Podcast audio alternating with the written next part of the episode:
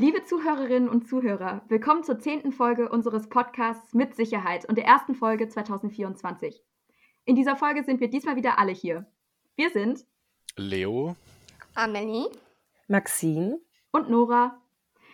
Ein tierischer Jahreswechsel ist der Titel unserer Folge. In diesem Sinne wünschen wir euch auch ein frohes neues Jahr, bevor wir jetzt auch dann ins Thema reinstarten, Tiere in der Bundeswehr. Wir hoffen, ihr habt ein frohes Silvester verbracht.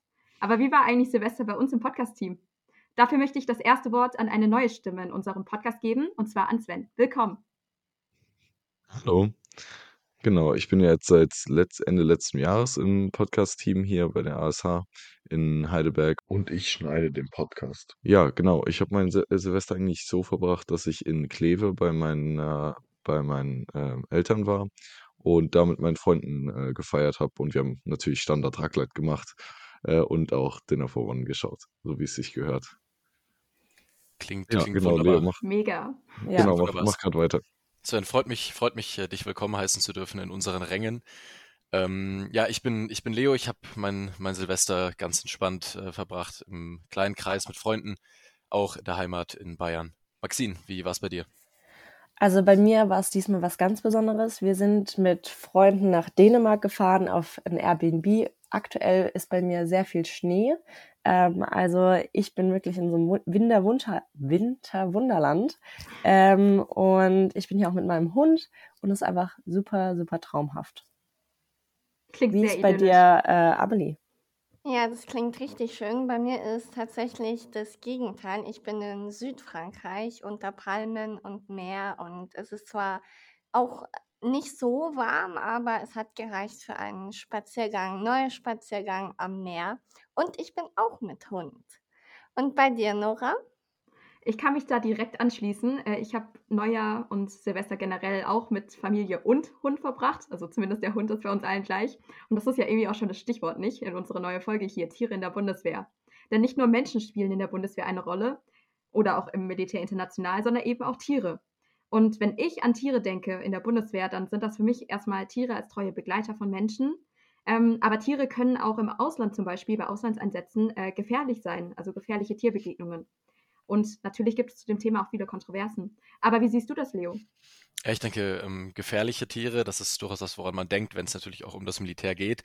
Ähm, ich denke auch an, an, an spektakuläre historische Beispiele von Tieren im Militär, also beispielsweise an die Alpenüberquerung Hannibals mit seinen Elefanten, von denen ja fast kaum einer überlebte. Ich glaube, das, das ist äh, einer dieser historischen Fälle, die fast jeder kennt. Ähm, aber andererseits ähm, sind für mich Tiere im Militär auch das, das Symbol gewissermaßen des, des Vergessens. Also äh, Tiere im, im Zweiten Weltkrieg und im Ersten Weltkrieg, vor allem Pferde, die eigentlich fast gänzlich vergessen sind, obwohl sie zu Hunderttausenden äh, auch in diesen Kriegen leiden mussten, ähm, neben, neben, den, neben den Menschen. Maxine, was sagst du? Ja, bei mir ist es ähnlich. Also ich denke eben an diese Pferde, die besonders halt, wie man es auch aus den ganzen Bildern vom Krieg kennt, von früher irgendwie, ähm, eingesetzt worden sind, im Ersten Weltkrieg besonders auch. Aber so der erste Gedanke, den ich oft eigentlich habe, sind eigentlich Diensthunde in der Bundeswehr. Ähm, und ich habe auch noch nicht ganz so viel darüber nachgedacht, ehrlich gesagt. Ja, bei mir hat gerade der Dackel an der Tür gekratzt. Ich glaube, sie möchte sich auch beteiligen. Ähm, aber ich kann mich da Maxine nur anschließen. Also eben eher so dieses Klassische und auch gerade wenn man über Hunde denkt, also nicht so süße kleine Wesen wie jetzt mein Dackel, sondern dann auch ähm, große Schäferhunde oder wirklich ja Arbeitstiere in dem Sinne. Ja, wenn wir schon. ich auch ganz kurz, Ah, ja, Ja. sicher, ganz sicher. kurz was dazu sagen?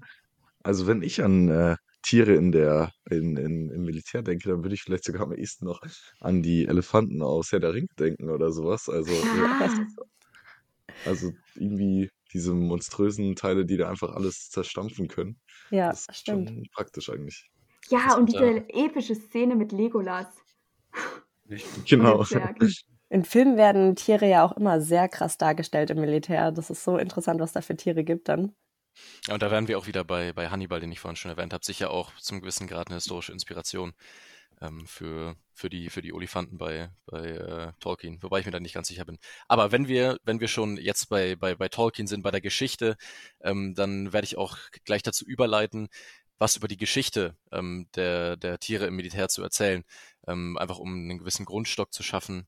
ähm, was denn eigentlich überhaupt das bedeutet und was überhaupt für Tiere im Militär vorhanden waren. Und wie wir jetzt schon so viel über Hunde gesprochen haben, beginnt auch diese Geschichte mit Hunden und zwar bereits vor über 100.000 Jahren, also gewissermaßen in der, in der Frühzeit der Menschheitsgeschichte.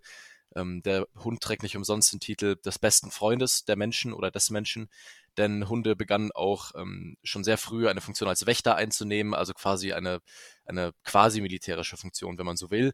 Aber die Bedeutung blieb relativ gering.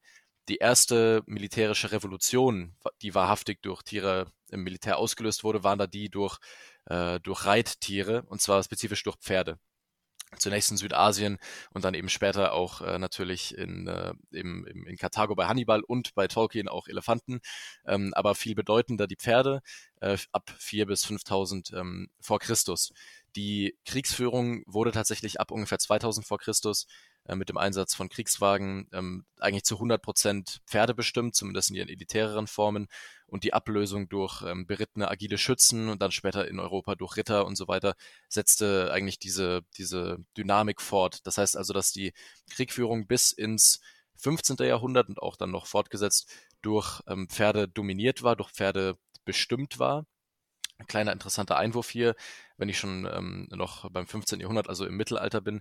Wir wissen über ähm, türkisch-islamische Lobgesänge, ähm, eben aus der Zeit des europäischen Mittelalters, ähm, auf den Mut ähm, der Pferde, dieser, dieser, dieser Kriegerdichter, ähm, die also zeigen, dass man auch schon damals sehr emotionale Verbindungen zu seinen Tieren ähm, haben konnte, die einen täglich begleiteten, mit einem in den Krieg zogen.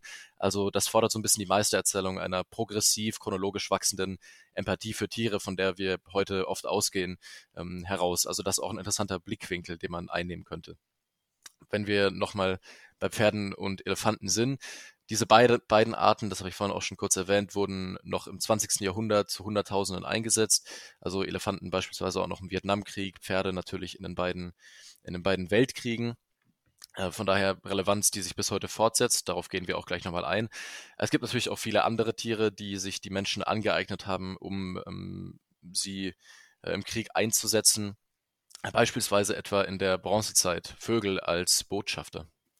Ja, genau. Ähm, auch früher im Ersten und Zweiten Weltkrieg gab es beispielsweise die Taube als teilweise einzigstes Kommunikationsmittel aus dem Schützengraben.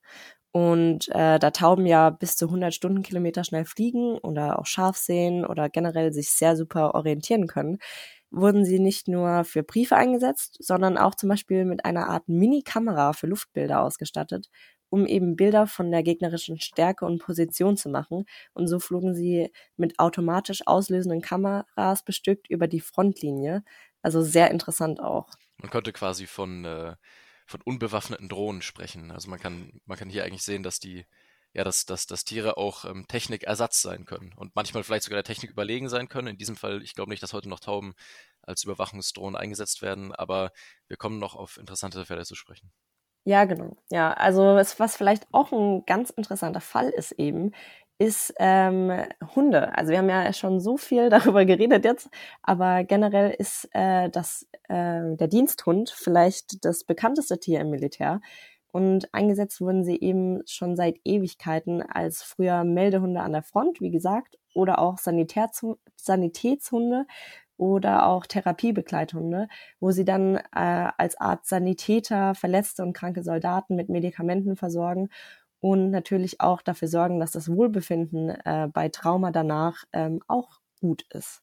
In Deutschland zählen zu den Diensthunden der Bundeswehr generell Sprengstoff- oder Rauschgiftspürhunde der Feldjägergruppe, genauso wie Minenspürhunde bei den Pionieren, die dann aufpassen, dass die Soldaten sicher an ihr Ziel kommen. Das erinnert mich an was. Äh, ich habe tatsächlich äh, im Spiegel gelesen äh, von einem Minensuchhund im Ukraine-Krieg, der mit einem Orden ausgezeichnet wurde für seinen Einsatz. Und zwar der Jack Russell Terrier Patron. Er hat nämlich mit seinen sehr jungen Jahren schon mehr als 100 Sprengsätze gefunden und darauf aufmerksam gemacht. Und er hat dann eben diesen Orden für den selbstlosen Dienst von Präsident Zelensky erhalten. Ich glaube, das war im Mai 2022. Ähm, er hat sogar seinen eigenen Wikipedia-Eintrag, falls irgendjemand daran interessiert ist. Das ist echt super interessant. Also ich hätte nicht gedacht, dass ein Jack Russell Terrier ähm, da so was Großes macht. Aber da sieht man auch, es gibt einfach viele Möglichkeiten, wie Hunde eingesetzt werden, ähm, um dem Militär zu helfen. Oder auch wie verschiedene Hundearten es einfach auch gibt dafür. Ähm, generell ist es oft so, dass die irgendwelche Zugriffe für Orte, für irgendwelche Spezialkräfte sichern. Ähm, aber es gibt auch so Spezialdiensthunde, zum Beispiel bei den Fallschirmjägern, das würde man ja gar nicht denken, äh, oder bei den Objektschutzkräften der Luftwaffe. Ähm, generell gibt es natürlich auch Kampfmittelspürhunde für das Zentrum der Kampfmittelbeseitigung der Bundeswehr. Und die Aus Auswahl der Tiere ist je nachdem, was die für spezielle Fähigkeiten oder Eigenschaften ähm, haben, je nachdem natürlich auch mit der Hunderasse zusammengehörend. Ähm, und dann werden sie auch so ausgebildet und in die Gruppen ähm, ja, gemacht. Generell bei der Ausbildung ist es sehr gut. Äh, sie haben dann eine sehr breite Ausbildung. Ähm, das Gebiet der Diensthundewesen im Militär umfasst alle Aufgaben von Aufzucht, Ausbildung und Einsatz der Diensthunde bis hin zu deren Versorgung im Alter. Ähm, zusammen mit einer Hundeführung oder einem Hundeführer entstehen so an der Schule für Diensthundewesen seit 1958 in Koblenz und seit 1997 äh, in der Eifel nähe Ulmen spezialisierte Hundeteams für den Einsatz. Dort werden sie in 51 Bunker mit über 68 Hektar im Wald trainiert und ähm, da drin haben dann Soldaten verschiedene Szenarios als Übung kreiert um die Hunde zu trainieren. Also zum Beispiel mit Bahnschienen oder bestimmt erstellte Räume, Wohnungen, zerstörte Häuser oder sowas ähnliches. Und dort werden sie gezielt auf verschiedene Geräusche, Menschenhandeln und Umgebung gewöhnt. Also auch zum Beispiel auf den Flug mit dem Helikopter oder auf Gewehrgeräusche, um das praktisch so ein bisschen ähm, ja, auf alle Szenarios im Krieg dann zu trainieren. Ja, und ich habe da auch ein paar Zahlen gefunden. Tatsächlich gibt es 252 Diensthunde bei der Bundeswehr mit ganz unterschiedlichen Fähigkeitsprofilen. Also circa 200 davon, die meisten haben eine Schutzdienstausbildung. Dabei haben äh, 173 äh, Tiere als Schutz, Schutz- und Spürhund ihren Dienst, bei den Feldjägern zum Beispiel oder Spezialkräften. Und 72 unterstützen Pioniertruppen und äh, dann gibt es noch 40, die sich eben an der Bundeswehreigenen Schule für Diensthundewesen befinden aktuell. Das sind sehr interessante Zahlen und Fakten. Und wir haben bisher eigentlich nur über Tiere gesprochen, die entweder in der Luft oder eben auf dem Boden aktiv sind. Aber es gibt natürlich auch Meerestiere, die im Militär eingesetzt werden, wie zum Beispiel Delfine in der US Navy als Rettungsschwimmer oder auch bei der Minensuche. Ähm, mit ihrer natürlichen Echoortung können sie nämlich Seeminen ausspüren und können durch das Freisetzen einer Boje den Fundort äh, markieren und dadurch eben einen Durchfahrtskorridor schaffen, der die Minenräumung ermöglicht. Ja, auch Seelöwen werden genützt äh, zum Aufspüren von Minen ebenfalls oder auch dem Platzieren von Sprengkörpern an U-Booten oder zum Aufspüren und zur Abwehr von Kampfschwimmern. Schon irre, oder? Ja, also sehr krass, dass eben diese biologischen Kampfsysteme eingesetzt werden. Also wir haben ja schon die US Navy erwähnt, aber zum Beispiel auch im russischen, in der russischen Marine. Ja, und zum Thema biologische Kampfsysteme. Es gab einen Plan namens Project X-Ray, bei dem Millionen von Fledermäusern im Winterschlaf mit winzigen Napalm-Zeitbomben äh, an ihre Brust ausgestattet werden. Und der Plan war eben im Zweiten Weltkrieg äh, von der US Army, dass diese Fledermäuse über japanische Städte abgeworfen werden sollten, wo sie dann äh, auf Dachböden oder äh, anderes einnisten sollten und dann eben einige Stunden später explodieren und so unkontrollierbare Brände auslösen sollten. Da wurde tatsächlich eine Reihe von Tests durchgeführt mit dem Gewicht oder die Flughöhe der Fledermäuse. Und bei einem Zwischenfall wurde zu, zum Beispiel auch die Karlsbad Army Base äh, am 15. Mai total in Brand gesetzt, weil versehentlich diese bewaffneten Fledermäuse freigesetzt worden sind. Nach diesem Rückschlag wurde das Projekt dann 43 im August an die Marine zurückverwiesen und im Dezember dann an den Marine Corps. Also es wurden dann auch weitere Tests geplant, aber das Programm wurde schließlich ähm, abgebrochen, als es klar war, dass es wahrscheinlich nicht vor Ende des Krieges einsatzbereit werden würde. Und ähm, zu dem Zeitpunkt war auch die Entwicklung der ähm, Atombombe schon äh, weit genug.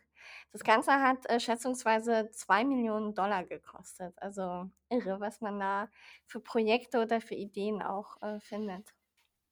Ähm, im, Im Gegensatz zu diesem Projekt, das ja ähm, eher gescheitert ist, vielleicht ein Projekt, das ich vorhin schon erwähnt habe, das seit 100, äh, nicht 100, sondern Tausenden von Jahren ähm, Fortsatz findet, nämlich das des Einsatzes von Reit- und Tragetieren, also wieder etwas etwas gewöhnlicher, das wir auch spezifisch noch heute tatsächlich finden, ähm, in Form von Maultieren und Pferden, nämlich auch in der Bundeswehr. Also ähm, kleine Pferde, sogenannte Haflinger und äh, Maultiere, Mulis, ähm, befinden sich noch heute ähm, im Einsatz bei der Bundeswehr ähm, und zwar spezifisch in einer ähm, Gebirgsjägerkompanie, nämlich dem Einsatz- und Ausbildungszentrum für Tragtierwesen Nummer 230. Und diese Tiere werden dort ähm, gepflegt, ausgebildet und es werden auch spezifisch Soldaten im Umgang mit ihnen ausgebildet, ähm, um im schweren Gelände ähm, manövrieren zu können, weil das tatsächlich mit ähm, ja, technischen Geräten häufig einfach schwer möglich ist, die dort zu unzuverlässig sind. Wenn es also um hohes ähm, Birksgelände geht, beispielsweise alpine Kriegsführung, oder ähnliches. Und dementsprechend ähm, ja, gibt es diese Einheit auch noch heute und die wird nach wie vor ähm, fortgesetzt. Das Maultier deshalb, ähm, weil es die größere Kraft des Pferdes mit der Trittsicherheit und der Ausdauer ähm, des Esels im Gebirge verbindet und dementsprechend äh, auch schon seit ähm, ja, sehr langer Zeit ein beliebtes ähm, Tier ist, das im Militär eingesetzt wird.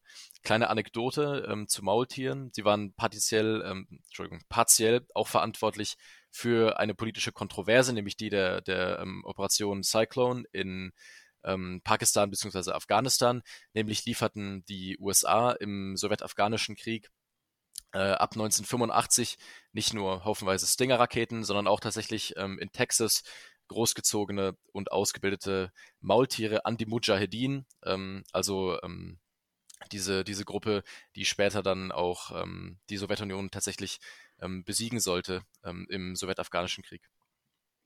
Das ist ein super, super spannender Einblick und auch eine Anekdote, von der ich tatsächlich jetzt noch gar nichts äh, gehört hatte. Also vielen Dank äh, fürs Erzählen.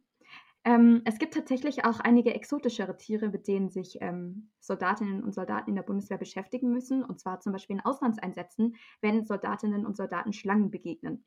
Und dafür gibt es äh, Workshops in der Bundeswehr mit dem generell so für den Umgang mit gefährlichen Reptilien. Und das Ziel dieser Workshops ist es eben, Schlangen zum Beispiel als Tiere zu entdämonisieren und zu lernen, äh, für die Soldaten eben diese Gefahr realistisch einzuschätzen und auch anzugehen. Und zwar auf eine Art und Weise, wie man das Tier eben beruhigen kann und gefahrlos ähm, einfängt und dann wieder aussetzt, sodass eben äh, der Soldat oder die Soldatin nicht verletzt wird, aber dass eben dem Tier möglichst nicht geschadet wird.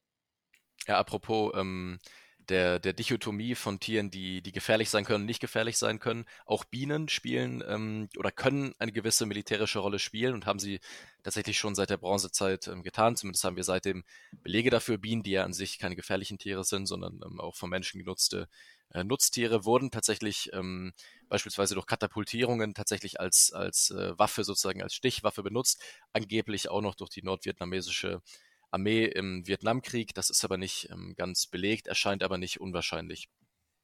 Die wichtigere Rolle spielen Bienen in der Kriegführung aber eigentlich als passives Element, weil sie ähm, eigentlich der große Schwachpunkt der Agrarwirtschaft im Krieg sind. Das bedeutet, wenn man die Bienenbestände einer, ähm, eines Staates, einer Bevölkerung zerstört, zerstört man damit automatisch auch eben durch die Verhinderung der Bestäubung ähm, der, ähm, der Agrarprodukte, der Feldfrüchte, die gesamte Ernährungsgrundlage und damit auch die Grundlage ähm, einer, einer Armee natürlich. Ähm, eine Armee marschiert auf ihr Magen und die Zivilbevölkerung will natürlich auch während eines Krieges etwas essen. Die kann man zerstören, äh, indem man eben Bienenbestände angreift. Und tatsächlich, und das ist auch wieder nur ein Gerücht, niemand kann das so richtig belegen, aber angeblich hat die USA in den 1960er Jahren ähm, in äh, ihrem großen Konflikt mit Kuba ähm, die äh, Varroa-Milbe, also dem Hauptbienenschädling, der auch heute in der Bienenwirtschaft große Schäden anrichtet und eigentlich das Hauptthema ähm, der Bienenwirtschaft ist, die Hauptproblematik, dort eingeführt. Ähm, wie gesagt, wir sind uns das nicht sicher, aber ähm, es erscheint auch nicht unwahrscheinlich, dass das zumindest konzeptuell eine interessante Waffe sein könnte. Aber um nochmal zu Bienen als aktive Kriegswaffe zurückzukommen, ähm, hier aber wiederum nicht aggressiv, sondern ähm, einfach nützlich.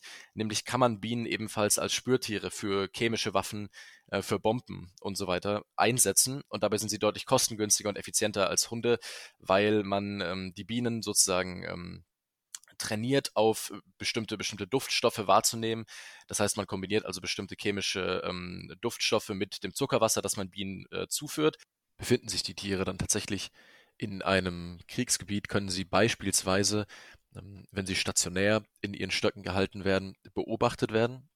Und wenn dann festgestellt wird, dass sie Zeichen zeigen von dem Willen zur Nektaraufnahme sozusagen, beispielsweise durch das Ausfahren der Rüssel, mit dem die Bienen eben den Nektar aufnehmen, können eben die begleitenden Soldaten, Militärs feststellen, dass sich in der Gegend ähm, Stoffe, mit denen die Bienen zuvor vertraut gemacht worden waren, nämlich chemische, biologische äh, Stoffe, die für Waffen verwendet werden, tatsächlich in der Umgebung befinden. Es hat sich aber herausgestellt, dass äh, das Ganze etwas unzuverlässig ist und deshalb hat man in den ähm, USA zumindest vorzeitig die Forschung zu diesem äh, Bienenspür-Hunde-Projekt ähm, sozusagen äh, auf Eis gelegt. Das heißt also, das ist eher ein Potenzial als eine tatsächlich eingesetzte äh, Waffe.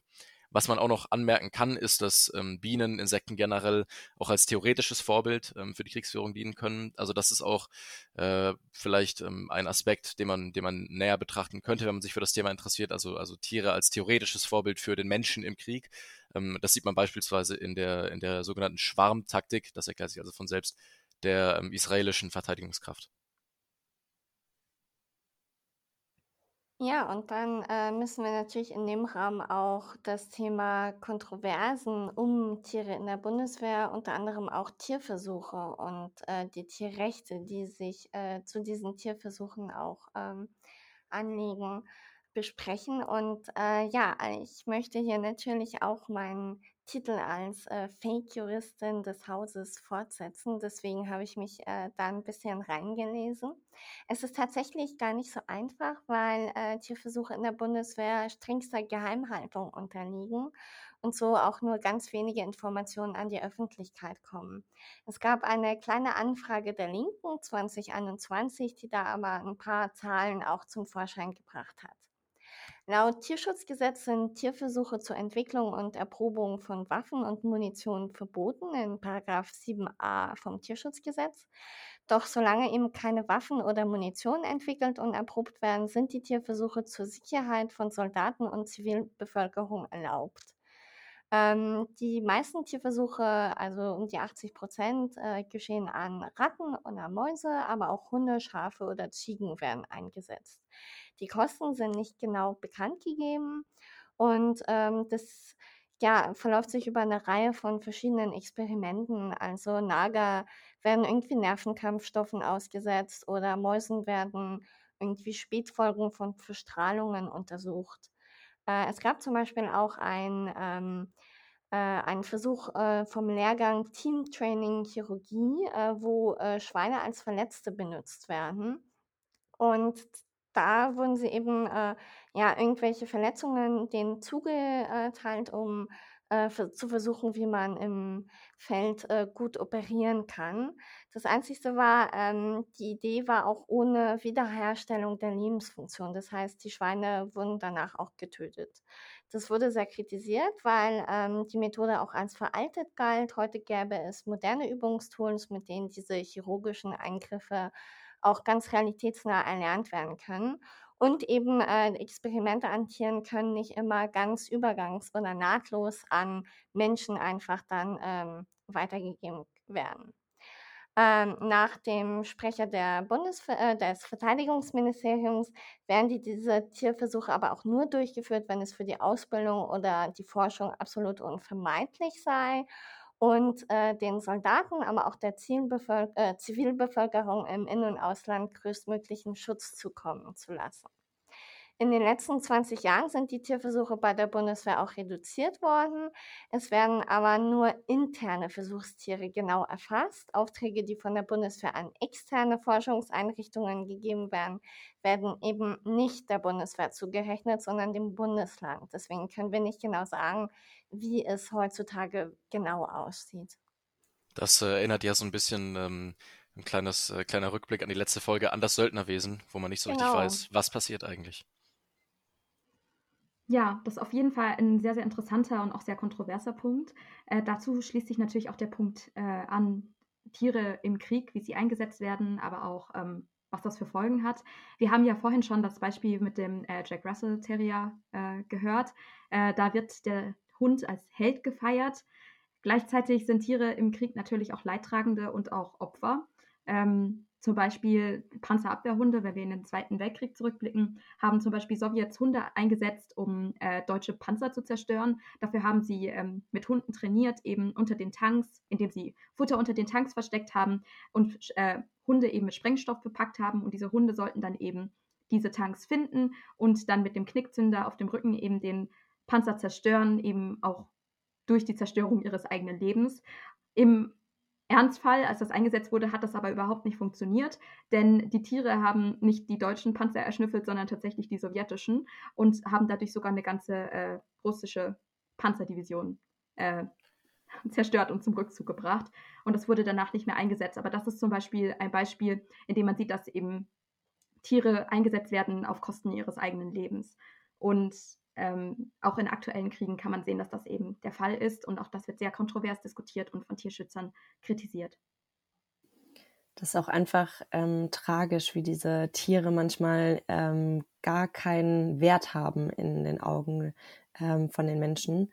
Äh, ich bin aber froh, dass es nicht immer so ist, ähm, weil zum Beispiel mit Tieren nach dem äh, Dienst, also für Tiere, die in ein bestimmtes Alter kommen, gibt es natürlich auch einen Ort, äh, mittlerweile werden Hunde vor allem meist bei den zugehörigen Partnersoldaten gelassen und äh, leben dann dort sozusagen als ein normaler Hund weiter.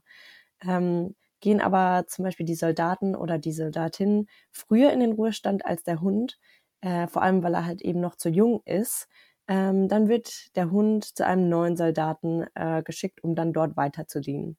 Außerdem äh, gibt es natürlich auch die Möglichkeit, wenn der Hund dann in den Ruhestand kommt, äh, dass der Hund, je nachdem, wie auch sein Verhalten ist, an entweder verschiedene Organisationen, ähm, an normale Familien weitervermittelt wird oder professionell als Mental Health Hunde bei Therapien oder auch in Schulen eingesetzt wird, um praktisch einfach ein bisschen äh, Wohlbefinden zu sorgen. Diese, diese Wertschätzung der Diensthunde, ähm, das ist nichts, was man, was man als so selbstverständlich nehmen konnte. Nora hat ja gerade schon die, die äh, Panzerschnüffelhunde-Anekdote ähm, äh, aus der Sowjetunion erzählt.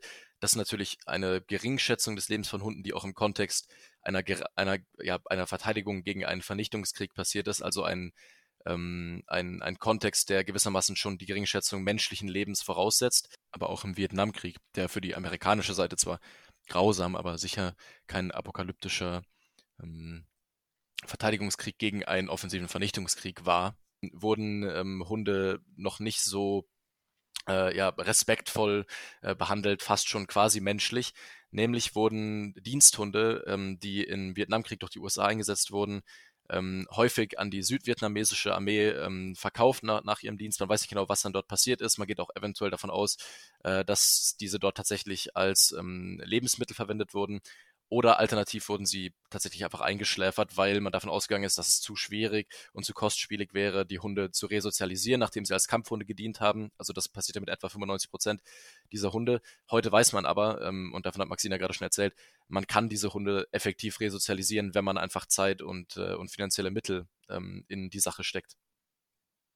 Ja, auf jeden Fall. Äh, also sehr tragisch. Ähm, zum Glück ist es auch so, dass es ähm, nicht allen Tieren so geht mittlerweile mehr.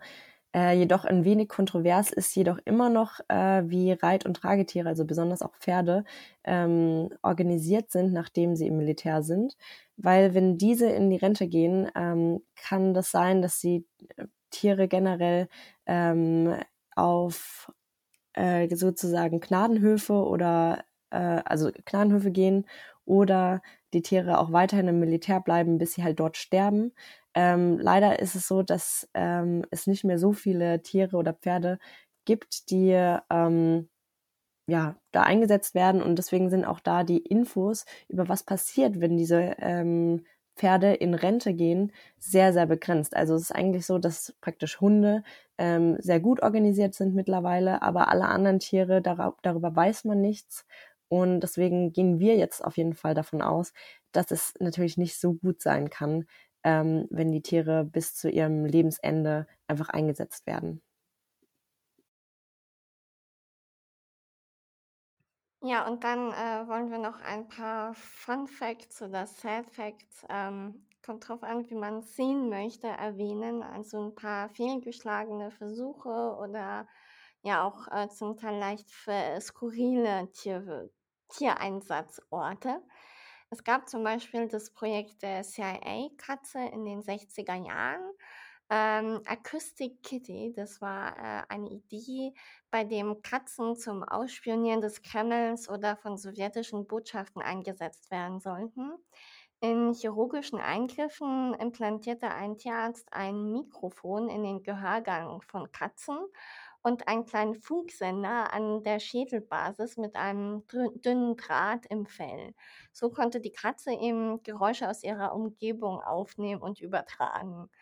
Die erste Acoustic Kitty Mission bestand darin, dass sie zwei Männer in einem Park vor der sowjetischen Botschaft in Washington DC belauschen sollte. Die Katze wurde in der Nähe freigelassen, aber anscheinend sofort von einem Taxi angefahren und angeblich getötet. Dies wurde 2013 jedoch bestritten. Das Projekt sei einfach wegen der technischen Schwierigkeit abgesagt worden und äh, die Katze hätte danach ein ganz langes und glückliches Leben geführt. Also je nachdem, was stimmt, es ist auf jeden Fall äh, ziemlich skurril und auch alle nachfolgenden Tests schlugen viel. Äh, das Projekt wurde dann einfach gesche äh, als gescheitert und für einen totalen Verlust erklärt. Ähm, es soll aber tatsächlich 20 Millionen Dollar gekostet haben. Also sehr interessant. Das hört sich auch sehr ähnlich an wie die Tauben, die ich vorher benannt hatte, also mit der Kamera. Ähm, genau. Aber natürlich ist das jetzt noch mal ein bisschen mehr skurril wie die Tauben, die da eingesetzt worden sind. Also wenn ihr eine Katze seht, immer aufpassen. Sie könnte auch ein Mikrofon haben. wenn wir schon von Katzen äh, sprechen, dann sind, sind Ratten nicht weit. Äh, das ist tatsächlich jetzt der, der Moment, wo wir von Fun Facts übergehen zu Sad Facts, äh, zumindest äh, für, für einen kurzen Zeitpunkt. Nämlich ähm, ein weiterer großer Fehlschlag ähm, der Kalkulation des militärisch äh, der, des, des US-Militärs, diesmal aber im Rahmen des ähm, ebenfalls im Rahmen des, des Kalten Krieges, aber ähm, im Rahmen tatsächlich ähm, der, der Tests von Atomwaffen, nämlich ähm, und ich komme gleich wieder auf die Ratten zu sprechen, nämlich hat man ähm, das müsste 1952 gewesen sein, die erste große Wasserstoffbombe, nämlich Ivy Mike, gezündet im Pazifischen Ozean und erstmal festgestellt, im Umkreis von vielen Kilometern äh, keinerlei ähm, Leben und so weiter gab es mehr danach. Aber nach mehreren Besuchen auf der Insel Engebi, die sehr, die sehr nah tatsächlich an der Zündung der Bombe gelegen hatte, hat man überlebende Ratten gefunden, die zahlreich genug waren, um eine neue Population zu gründen. Und diese Resistenz der Ratten, diese, ähm, diese nukleare Resistenz, hat dann tatsächlich ähm, das US-Militär und die US-Regierung dazu motiviert, ähm, einfach ähm, US-Atomtests äh, deutlich ruchloser durchzuführen, da die Gefahr für die Weltbevölkerung ja scheinbar sehr gering war, wenn sogar Ratten äh, einfach diese, diese Tests gänzlich überleben konnten. Und das führte dann auch in den 1950er und 60er Jahren zu zahlreichen radioaktiven Experimenten abseits von, von Atomwaffentests, ähm, die schädlich sein konnten, äh, nämlich ähm, ja teilweise auch nicht äh, eingewilligte äh, Experimente an ähm, US-Soldaten oder auch an Zivilisten, äh, die dann in den Jahrzehnten darauf häufig schwer erkrankten und starben und äh, manchmal nicht mal ähm, nicht mal genau wussten, warum. Also hier wiederum die Tiere als Vorbild für den Menschen äh, in einem militärischen Kontext, das kann sehr schnell ähm, sehr düster enden. Ähm, daran kann ich direkt anknüpfen, auch wenn das jetzt in diesem Punkt kein Sad Fact ist, sondern eher ein interessanter Fakt. Ähm, es dürfte euch vermutlich schon aufgefallen sein, dass tatsächlich äh, Tiere auch Vorbild für Namen für Fahrzeuge und Kriegswaffen sind. Ähm, und zwar werden die Fähigkeiten und Charakterstärken von Tieren eben als Vorbild bei der militärischen Forschung, in der Logistik, in der Sicherheit, im Kampf, aber eben auch für diese äh, Namen von militärischen äh, Waffen eben eingesetzt. Vielleicht fallen euch ja international auch ein paar Beispiele ein. Einfach mal so die Frage in den Raum. Ähm, also wenn wir jetzt bei den USA sind, da kann ich mir ja immer die Navy SEALs vorstellen, ähm, also die Seehunde sozusagen. Ähm, ja, das ist das, was mir einfällt persönlich. Ich musste gleich an, ähm, an, den, äh, an den, den, den Film Black Hawk Down denken. Ähm, ich glaube, ich weiß nicht genau, wann der rauskommen ist, aber äh, ging, ging um, um den, äh, um den, den UN- und äh, USA-Einsatz in, in Somalia und dann eben auch die äh, US-Militärhubschrauber, eben die Black Hawks, die dann eben fallen, dementsprechend auch der Name des Films in, in, in Mogadischu. Ähm, also hier auch wieder der, der, der Rückgriff auf, auf, auf einen Tiernamen. Und ich glaube, es gibt auch einen britischen Kampfflieger, der aber der, der, der nicht Black Hawk heißt, sondern, sondern, sondern nur Hawk. Aber äh, der Habicht ein beliebtes Tier scheinbar. Ja, oder es gibt doch auch in äh, Frankreich der französische Hubschrauber Alouette 2, also nach der Lerche.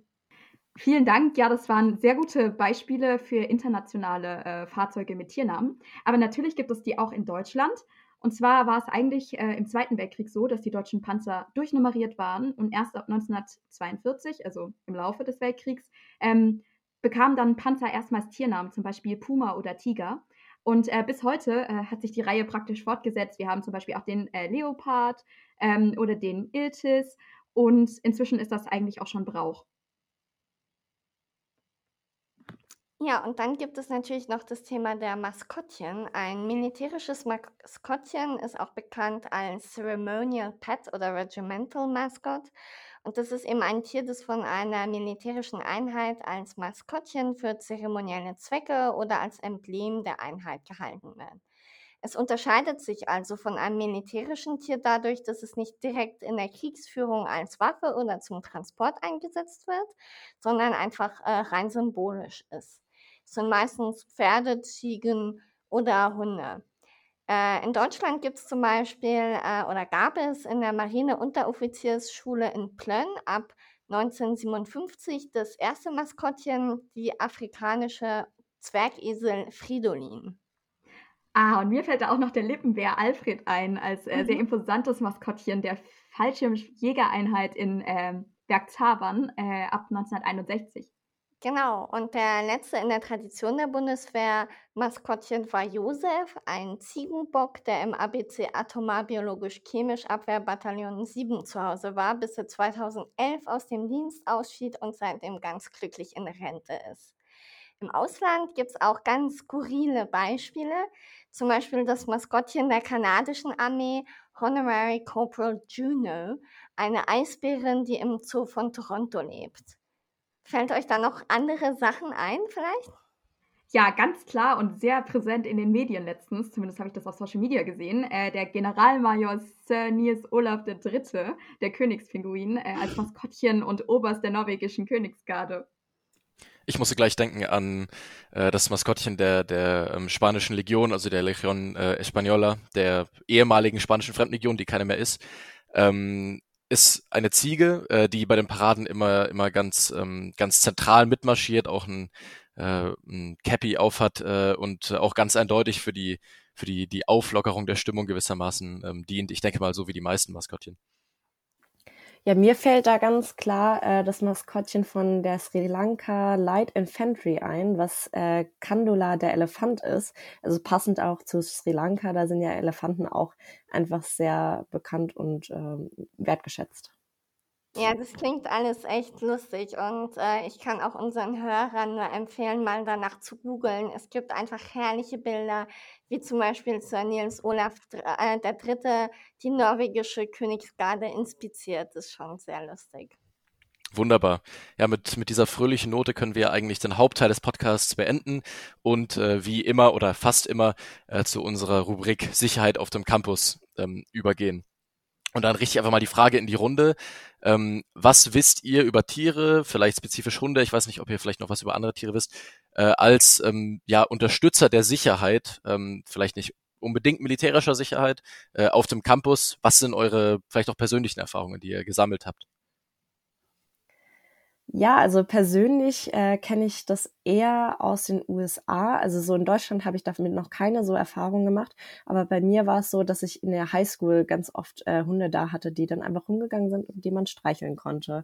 Ähm, generell ist es aber auch so, dass immer öfter Therapiehunde oder auch andere Tiere während der sogenannten Mental Health Week in Unis überall an der Welt äh, aber besonders eben in den USA in der Klausurenphase eingesetzt werden, um Stress zu reduzieren. Und dort kommen sie oft an öffentliche Orte, wie eben die Bibliothek, und lassen sich dann streicheln, um die Studierenden mental, ähm, mentally so zu entlasten und äh, denen auch so eine kleine Entspannung zu geben während dem, während dem Klausurenstress.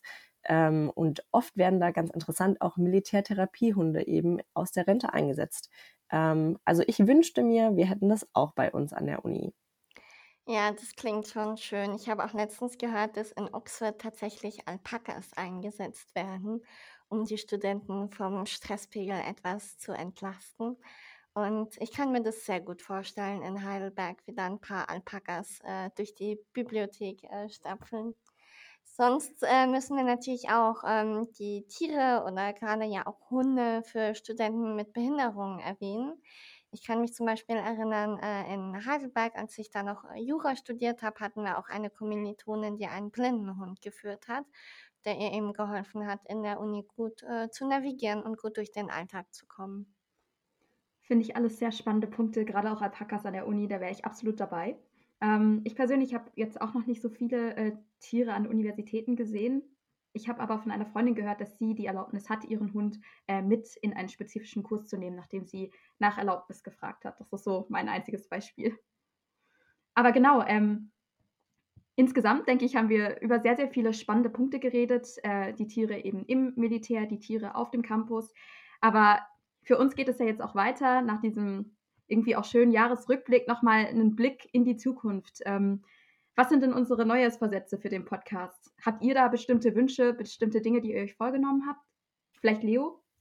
Also ich hatte oder ich habe ähm, unglaublich viel Lust, ähm, eine, zwei Folgen, mal schauen, ähm, in, mit Fokus auf den, den post-sowjetischen Raum ähm, zu machen.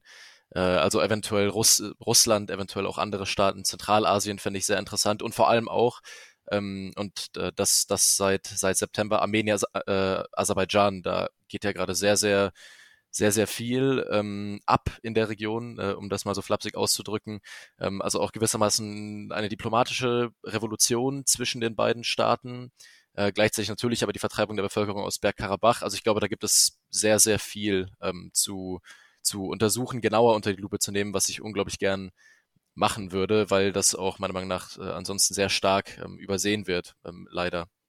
Äh, mhm. Für mich geht's aber auch äh, ab Januar nach Paris. Ähm, dementsprechend äh, werde ich dann da quasi oh. im, im, im Zentrum äh, Frankreichs sein und vielleicht gibt es dementsprechend auch ähm, eine neue Frankreich-Folge. Ansonsten natürlich immer fleißige Frankreich-Einblicke von mir und von Amelie.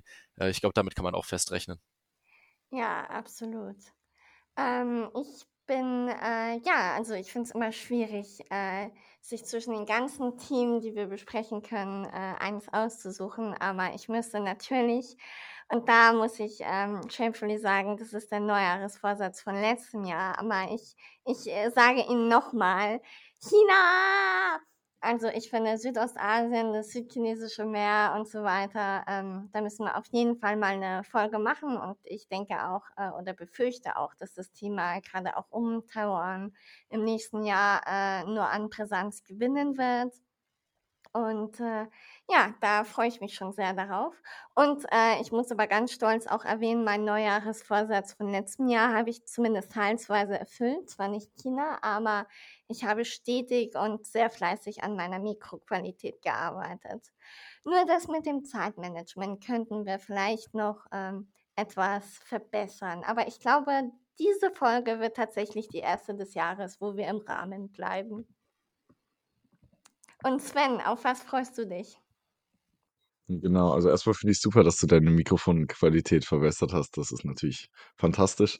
Ähm, ich würde mich sehr darüber freuen, wenn wir mal äh, natürlich, was jetzt sehr an Brisanz gewonnen hat und was natürlich aber immer äh, eigentlich sehr wichtig ist, ähm, über den Nahen Osten reden würden, äh, insbesondere mit dem Konfliktpunkt Israel und Palästina. Und ähm, ja, ich denke, da sollte man ganz vorsichtig sein, weil ähm, wir hatten ja vorhin schon kurz drüber geredet, das ist äh, sehr heikel darüber zu reden, aber ich glaube, wir können das trotzdem machen, wenn wir uns da gescheit informieren und ähm, ja, dann einfach ähm, die Fakten austauschen. Und ja, genau. Äh, was willst du machen, Maxine? Ja, also ich finde das auf jeden Fall alles sehr interessant, was ihr gerade gesagt habt. Ähm, ich persönlich würde gerne eine Folge machen über die Wahlen in den USA, die jetzt natürlich auch bald anstehen und ich glaube, was wieder sehr, sehr interessant sein werden. Ähm, ich glaube, es wäre interessant, da äh, eine Folge drüber zu machen, was das für die Sicherheitslage der Welt bedeuten kann, weil ich glaube, dass diese Wahl äh, in den USA oder generell die USA ähm, natürlich sehr ausschlaggebend ist für die Sicherheitslage, besonders eben, wenn man eben so Sachen wie den Nahen Osten oder äh, China ansieht. Ähm, Amelie, vielleicht machen wir da auch nochmal eine Folge über China und die USA, finde ich auch sehr interessant. Sehr gerne. Ähm, genau, mal sehen. Also, ja. Ja, also wirklich sehr spannend, die Punkte, die ihr erwähnt habt. Äh, da wir ja schon das Thema Wahlen angesprochen haben, äh, steht tatsächlich noch eine andere Wahl an, jetzt in diesem Jahr, und zwar die Europawahl. Und ich denke, dass das für uns außenpolitisch total interessant ist, aber auch sicherheitspolitisch. Entsprechend würde ich empfehlen, dass wir uns das auch ansehen. Aber ganz generell bin ich natürlich auch immer bei Folgen dabei, wenn es um Frankreich geht. Und ich würde mich auch erwärmen lassen, eine Folge zu China zu machen. Oh. Super interessant, finde ich, die ganzen Folgen. Ähm, ja, also dann kommen wir eigentlich schon auch zum Schluss unserer Folge. Ähm, die nächste Folge, die ansteht, die bleibt noch offen und wir wünschen uns von euch natürlich, dass ihr gerne auch mal ein Thema vorschlagt. Wir haben jetzt schon einige genannt, vielleicht wollt ihr unbedingt, dass wir über was recherchieren und euch dann vorstellen. Das könnt ihr zusammen mit eurem Feedback, euren Fragen oder euren Campus Stories auf Instagram unter ash-heidelberg oder per E-Mail-Adresse bei podcast.ashhd.gmail.com. Und generell über alle ASH-Kanäle ähm, einsehen. Ähm, die Details findet ihr wie immer in der Folgenbeschreibung. Tschüss! Ciao! Servus! Für euch! Moin!